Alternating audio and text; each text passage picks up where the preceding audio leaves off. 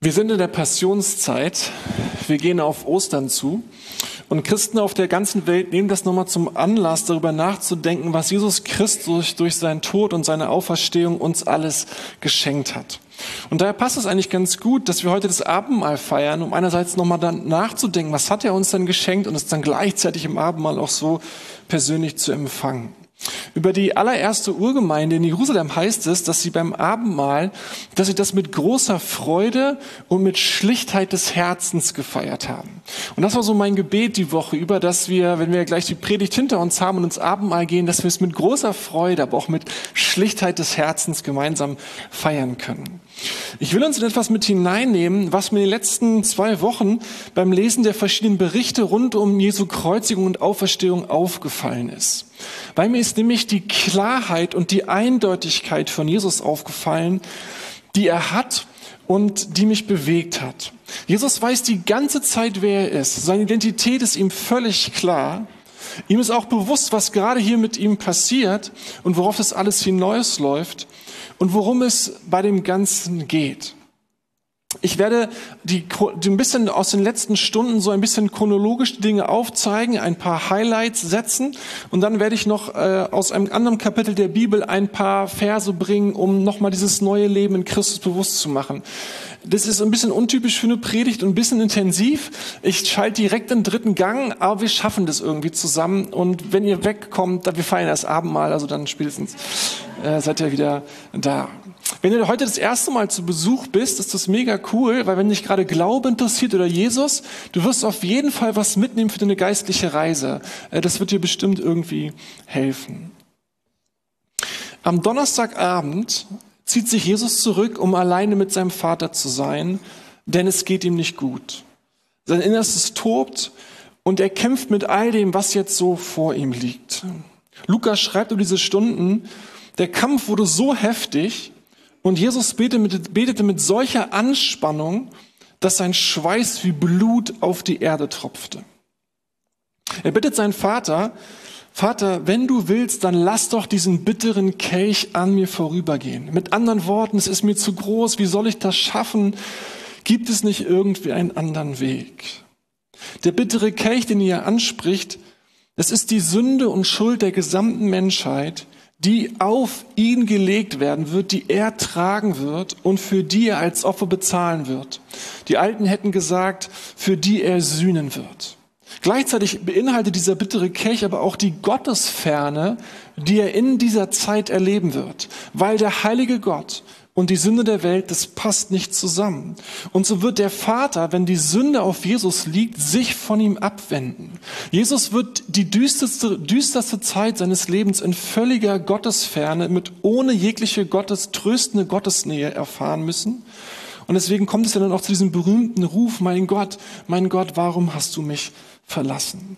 Und all das sieht er so da im Garten Gethsemane vor sich und es bringt sein Innerstes in Aufruhr. Seine Gefühle, seine Emotionen lassen sich kaum beruhigen, kaum einfangen. Der Druck ist einfach da. Und inmitten dieses emotionalen Hurricanes trifft er aber eine Entscheidung. Er sagt aber nicht, mein Wille soll geschehen, sondern deiner. Er trifft für sich selber die Entscheidung, dass etwas anderes noch bedeutender und wichtiger sein darf als alle Gefühle und Erfahrungen von Angst, von Schmerz oder Tod. Und das ist einerseits der Wille des Vaters und auf der anderen Seite sind es wir. Bist du es und bin ich es. Jesus entscheidet sich, den Willen des Vaters zu tun. Ein letztes entscheidendes Mal stimmt er seiner Bestimmung zu. Und er gewinnt den Kampf gegen die Angst, weil die Liebe und die Sehnsucht nach uns größer ist. Er gewinnt den Kampf gegen die Angst, weil die Liebe nach dir und die Sehnsucht nach dir größer ist. Einige Zeit später wird es unruhig auf dem Ölberg. Die hohen Priester und ihre Handlanger tauchen auf, vorneweg Judas. Und was macht dieser Freund, dieser Weggefährte? Er geht auf Jesus zu und begrüßt ihn mit einem Kuss. Man könnte besser sagen, er verrät ihn mit diesem Kuss. Und während der eine Freund ihn verrät, will der andere ihn verteidigen und zieht sein Schwert. Aber Jesus schreitet dann sofort ein und sagt zu Petrus, steck dein Schwert weg. Oder glaubst du nicht, dass ich meinen Vater um Hilfe bitten könnte und dass er mir sofort mehr als zwölf Legionen Engel zur Seite stellen würde? Jesus ist sich sicher, ein Satz und der Vater holt ihn raus. Ein Satz und das Schrecken endet. Die Engel warten nur auf diesen Befehl. Und während er sich so ganz äußerlich in die Hände der Mächtigen jetzt gibt, ist klar, weiß er sich gleichzeitig innerlich ganz und gar in der Hand seines Vaters.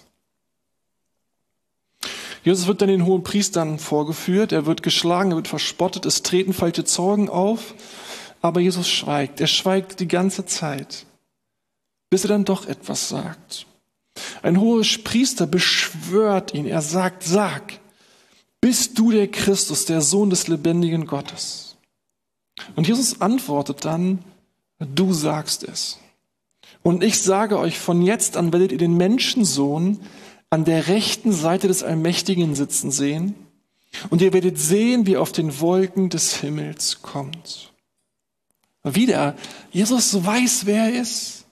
Er weiß, wo er hingehen wird und dass er wiederkommen wird und dann auf den Wolken mit Macht und Pracht.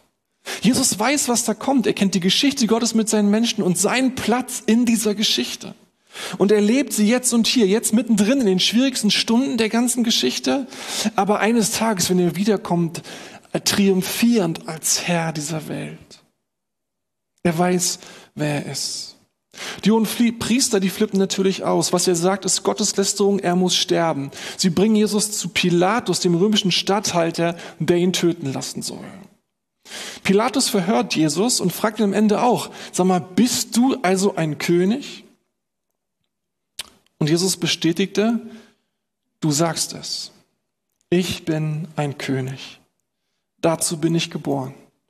Ich bin gekommen, um der Welt die Wahrheit zu bringen und wer die Wahrheit liebt, wird erkennen, dass meine Worte wahr sind. Wieder, Jesus weiß, warum er hier ist. Er ist gekommen, der Welt die Wahrheit zu bringen, die Geschichte Gottes mit uns Menschen zu erzählen, uns Gott vorzustellen und zu zeigen, dass Gott die Wahrheit ist und dass Gott die Wahrheit sagt. Pilatus bekommt dann mit, dass Jesus aus Galiläa kommt, was ihn sehr erleichtert, weil Galiläa liegt in dem Machtbereich von Herodes, also braucht er den Fall nicht entscheiden. Herodes freut sich, weil er Jesus schon immer mal treffen wollte. Und Jesus wird dann zu ihm gebracht und natürlich wird er verspottet und geschlagen, der Lächerlichkeit preisgegeben. Und Herodes will ihn kitzeln, aber sie bekommen kein Wort aus Jesus heraus. Entnervt schickt ihn Herodes dann zu Pilatus zurück und der weiß nicht, was er machen soll. Die hohen Priester lassen nicht locker, sie drohen, sie manipulieren, sie verdrehen und Pilatus bekommt auf einmal Sorge um seine eigene Zukunft. Er bietet nach der Sitte damals an, einen Gefangenen freizulassen. Soll es der miese Verbrecher Barabbas sein oder Jesus? Und ohne zu zögern fordern die hohen Priester die Freilassung des Barabbas und die Kreuzigung von Jesus. So kommt es auch, und Pilatus lässt dann aber Jesus erstmal auspeitschen.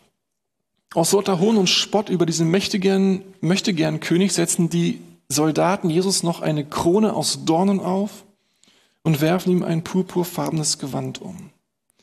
Pilatus sagt dann schließlich, ich finde keine Schuld an ihm, jetzt ist er doch genug gestraft, gut ist's. Aber die Ältesten lassen nicht locker, sie wollen ihn tot sehen. Pilatus geht zu Jesus und sagt ihm, ey, dein Leben liegt in meiner Hand, hilf mir, sonst kann ich dir nicht helfen. Und wisst ihr, was Jesus sagt? Er sagt, du hättest keine Macht über mich, wenn sie dir nicht von oben gegeben wäre. Du hast keine Macht über mich, wenn sie dir nicht von oben, von meinem Vater gegeben wäre. Jesus sieht nicht mehr gut aus. Er ist gezeichnet von Schlägen und von Peitschen. Er hat eine Dornkrone auf dem Kopf, Blut überall. Aber immer noch weiß er, wer er ist und zu wem er gehört. Und auch wenn es so aussieht, als, als wenn die Machtverhältnisse ganz anders stehen, er ist in Gottes Hand. Er weiß, nichts passiert ohne seinen Vater. Pilatus weiß nicht weiter. So wäscht er seine Hände in Unschuld und verurteilt Jesus zum Tod. Als Jesus am Kreuz hängt und die Sünde der Welt trägt, da sieht er die Soldaten, die ihn angenagelt haben und er betet. Er sagt, ey Vater, vergib ihnen. Sie wissen nicht, was sie tun. Jesus weiß um die Schuld dieser Männer, die sie auf sich laden, den Sohn des lebendigen Gottes zu töten. Und am Kreuz noch steht er für sie ein. Die Verbrecher haben keine Ahnung, was für sie auf dem Spiel steht. Jesus ist noch zwischen zwei Verbrechern aufgehängt. Der eine macht sich lustig. Ey, wenn du der Messias bist, dann hilf dir doch und hilf uns. Der andere verteidigt ihn und sagt am Ende, ey Jesus, denk an mich, wenn du dein Reich kommst. Da antwortete Jesus, ich versichere dir, noch heute wirst du mit mir im Paradies sein. Jesus rettet diesen Verbrecher in der letzten Stunde seines Lebens. Warum? Weil Jesus weiß, wer er ist, weil er es kann und weil er genau dazu gekommen ist, Menschen zu retten. Jesus stirbt und drei Tage später steht er von den Toten auf. Er zeigt sich dann seinen Freunden, aber den ersten, den er sich zeigt, sind die Frauen. Er geht zu Maria, die sein Grab sucht. Aber Maria erkennt ihn nicht, hält ihn für den Gärtner. Er spricht sie an. Warum weinst du, liebe Frau? Wen suchst du? Sie erkennt ihn immer noch nicht. Und dann macht Jesus was, was Wunderbares. Er ruft ihren Namen. Er ruft Maria. Und dann erkennt sie ihn. Wisst ihr, seit dem Ostermorgen ruft der auferstandene Menschen mit ihrem Namen. Er ruft dich mit deinem Namen. Und er ruft mich mit meinem Namen zu sich in seine Nähe und sagt, komm zu mir. Und ich biete, biete dir die Vergebung deiner Schuld an. Ich biete dir die Auferstehung von den Toten an und die ganze Ewigkeit bei mir und ein neues Leben mit mir gemeinsam. Weißt du, egal wer du bist und wie du heißt und woher du kommst, Jesus ruft dich auch heute Morgen mit deinem Namen zu sich und lädt dich ein, sein Kind zu werden, sein Nachfolger zu werden. Wisst ihr, manchmal hören wir Stimmen, die erzählen uns, wie kompliziert und komplex doch die Sache mit Gott ist. Und wie wenig wir wirklich von Gott wissen können und was es alles zu bedenken gäbe. Uns wird alles erzählt, was anscheinend alles keinen Sinn ergibt, wie naiv wir doch sind und wie groß die Zweifel wiegen. Und wenn wir glauben können, doch nur mit ganz großen Fragezeichen, viel Unsicherheit und eigentlich noch größeren Zweifeln als Glauben. Wisst ihr, was ich euch sagen möchte? Dieser Jesus, den wir uns gerade angeschaut haben, der ist nicht so komplex und der ist auch nicht so schwierig zu verstehen. Er ist sogar das Gegenteil davon. Er ist ja gerade deshalb zu uns gekommen, damit wir Gott verstehen können. Zumindest das, was wir verstehen müssen. Das war sein Ziel.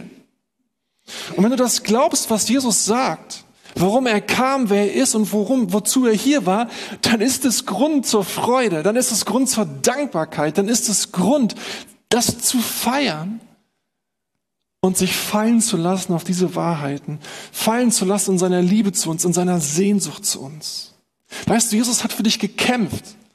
Jesus ist für dich ans Kreuz gegangen.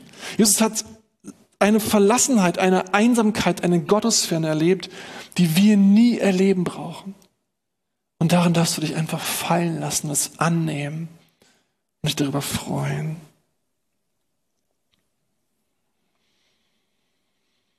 Kommen wir zum zweiten Teil. Es gibt in der Bibel ein Kapitel, das diese Eindeutigkeit und Klarheit voll in den Blick, benommen, Blick, Blick nimmt und, und diese Wahrheiten feiert und auf den Punkt bringt. Und es war gerade schon intensiv und es geht auch direkt intensiv weiter, aber ich, ich mache es einfach, weil es, weil es so schön ist. Paulus sagt in Römer 8.1 folgendes. So gibt es nun keine Verdammnis mehr für die, die zu Jesus Christus gehören. Ich will dich heute Morgen erinnern, wenn du zu Jesus Christus gehörst, dann gibt es ein Kreuz in deinem Leben. Ein Kreuz, an dem Jesus alle deine Sünde und Schuld getragen hat und für deine Sünde von gestern, heute und morgen bezahlt hat. Bist du diese Woche an deinen Kindern schuldig geworden? Warst du so ein richtig schlechtes Elternteil? Oder hast du deinen Ehepartner diese Woche richtig mies behandelt? Durch deine Sturheit, deine Lieblosigkeit, deine Hartherzigkeit? Oder warst ein, für einen guten Freund nicht da, der dich gebraucht hätte? Oder hast du echt schlechte finanzielle Entscheidungen getroffen und Habgier oder Geiz haben dich bestimmt? Oder du hast dir mega blöde Dinge im, im Internet angeschaut, Paulus erinnert dich, es gibt ein Kreuz in deinem Leben. An dem hat der Sohn Gottes gehangen und der hat deine Sünden getragen und bezahlt. So gibt es keine Verdammnis für die, die in Christus Jesus sind. Egal wie groß deine Schuld ist, die Gnade Jesu ist größer. Egal wie groß deine Schuld auch sein mag, Jesus hat sie bezahlt und die Gnade Gottes ist größer. Ein paar Verse weiter sagt Paulus in Römer 8,11. Wenn aber der Geist dessen, der Jesus von den Toten auferweckt hat, in euch wohnt, so wird er, der Christus von den Toten auferweckt hat, auch eure sterblichen Leiber lebendig machen durch seinen Geist, der in euch wohnt. Wenn du zu Jesus Christus gehörst, dann ist ein Teil des neuen Lebens, dass dein Tod, dein Tod nicht das Ende ist. Wie Jesus von den Toten auferweckt worden ist, wird auch Jesus, wirst auch du von den Toten auferweckt werden. Der Feind ist, der, der Tod ist ein Feind, sagt die Bibel, der größte Feind. Aber diesen Feind hat Jesus besiegt.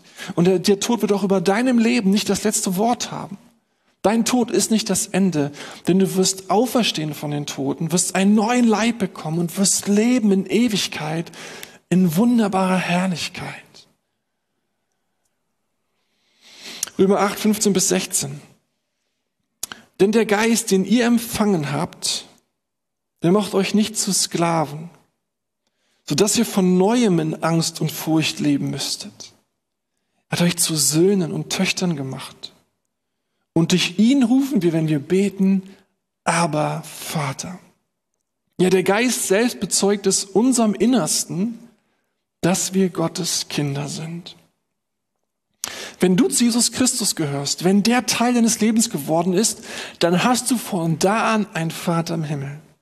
Du bist gesehen, du bist geliebt, du bist gewollt, du bist angenommen, egal wie dein Leben aussehen mag. Und der Geist Gottes möchte es dir in deinem Herzen bezeugen, dass er dein Vater im Himmel ist und du sein Kind.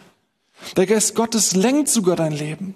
Und er sagt, du bist ein von Gott gesehener, du bist ein von Gott geführter Mensch. Du bist nicht, gehörst nicht dem Zufall, du gehörst auch nicht dem Spielball von irgendwelchen Leuten, sondern der Vater lenkt dein, dein Leben. Er hat dich voll im Blick. Und du brauchst keine Angst haben, Furcht soll nicht dein Leben bestimmen, sondern es soll geleitet sein von dem Wissen der Annahme und der Liebe und dem Geborgensein in den Händen eines Vaters im Himmel. Römer 8, Vers 18. Im Übrigen meine ich, sagt Paulus, dass die Leiden der jetzigen Zeit nicht ins Gewicht fallen, wenn wir an die Herrlichkeit denken, die Gott bald sichtbar machen und an der er uns teilhaben lassen wird. Paulus spricht in diesen Versen davon, wie die Schöpfung manchmal seufzt unter der ganzen Last der Sünde. Und das sehen wir ja tagtäglich, wenn wir in die Natur schauen, wie sie seufzt unter der Last, die sie trägt. Und auch wir seufzen manchmal über den Zustand unseres Körpers oder über den Zustand unserer Seele oder über den Zustand dieser Welt und merken, wow, es ist schwer. Und Paulus sagt dann, ey, denk dann, denk dran. Gegenüber der Ewigkeit ist unser Leben nur kurz. Und die Herrlichkeit, die uns erwarten wird, die ganze Ewigkeit lang, dagegen ist die, das kurze Leid auf dieser Welt vergleichsweise wenig und gering. Denk an die Herrlichkeit, die dich erwartet. Und weißt du, ich möchte dich erinnern, wenn du zu Jesus Christus gehörst, da gibt es schon eine Wohnung im Himmel, die dir gehört. Da gibt es eine Tür, da steht dein Name drauf, eine Türklinge mit deinem Namen, wo du drin wohnen wirst. Deine Zukunft ist jetzt schon gewiss und du wirst die Herrlichkeit in Ewigkeit leben. Und es wird und dieses Leben hier und das Leiden hier wird nicht ins Gewicht fallen gegen das, was dich da erwartet. Und so lässt sich manches Seufzen hier ertragen angesichts einer herrlichen Zukunft. Römer 8, 28. Wir wissen aber, dass denen, die Gott lieben, alle Dinge zum Besten dienen, denen, die nach seinem Ratschluss berufen sind. Wie immer Gott das auch macht und wie immer das auch funktioniert, aber durch welche Krise du, du gerade durch musst, womit dein Inneres ringt und kämpft, welche vermeintliche Niederlage dir zu schaffen macht, ob äußere Umstände dich bedrängen, Paulus sagt, Gott ist in der Lage, jede Niederlage, jeden Schmerz, jede Krise so zu wenden, dass sie am Ende dir dienen muss. Manchmal ist das, was uns dann dienen muss, äußerlich, manchmal ist es innerlich, manchmal äh, wird es unseren Glauben stärken, manchmal hält es uns am Glauben. Oder wir erleben in der Krise eine Liebe und Nähe Gottes, die wir sonst nicht erfahren hätten. Oder wir lernen eine Liebe von Menschen kennen oder werden in Gemeinschaft gezogen, die wir sonst nicht erlebt hätten. Aber Gott sagt dir zu, ich sehe dich und ich weiß, was mit dir passiert. Und lass mich machen. Eines Tages wirst du dich umschauen und wirst sagen, ja, es stimmt. Am Ende hat mir alles dienen müssen. Römer 8, 31 bis 32. Was können wir jetzt noch sagen, nachdem wir uns das alles vor Augen gehalten haben? Gott ist für uns. Wer kann uns da noch etwas anhaben? Er hat ja nicht einmal seinen eigenen Sohn verschont, sondern hat ihn für uns alle hergegeben. Wird uns dann zusammen mit seinem Sohn nicht auch alles andere geschenkt werden? Und Paulus endet Römer 8 mit diesen grandiosen Worten. Denn ich bin gewiss, dass weder Tod noch Leben, weder Engel noch Mächte noch Gewalten, weder Gegenwärtiges noch Zukünftiges, weder Hohes noch Tiefes, noch irgendeine andere Kreatur uns scheiden kann von der Liebe Gottes, die in Christus Jesus ist, unserem Herrn. Was ich dir sagen möchte, lass dich fallen. Lass dich fallen in die Arme dieses Gottes.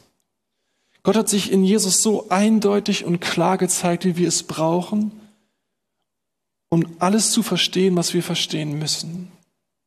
Und an der Hingabe dieses Jesus, an dieses Gottes, an uns, da braucht es keine Zweifel geben.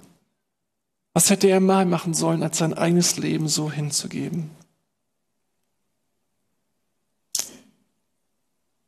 Amen.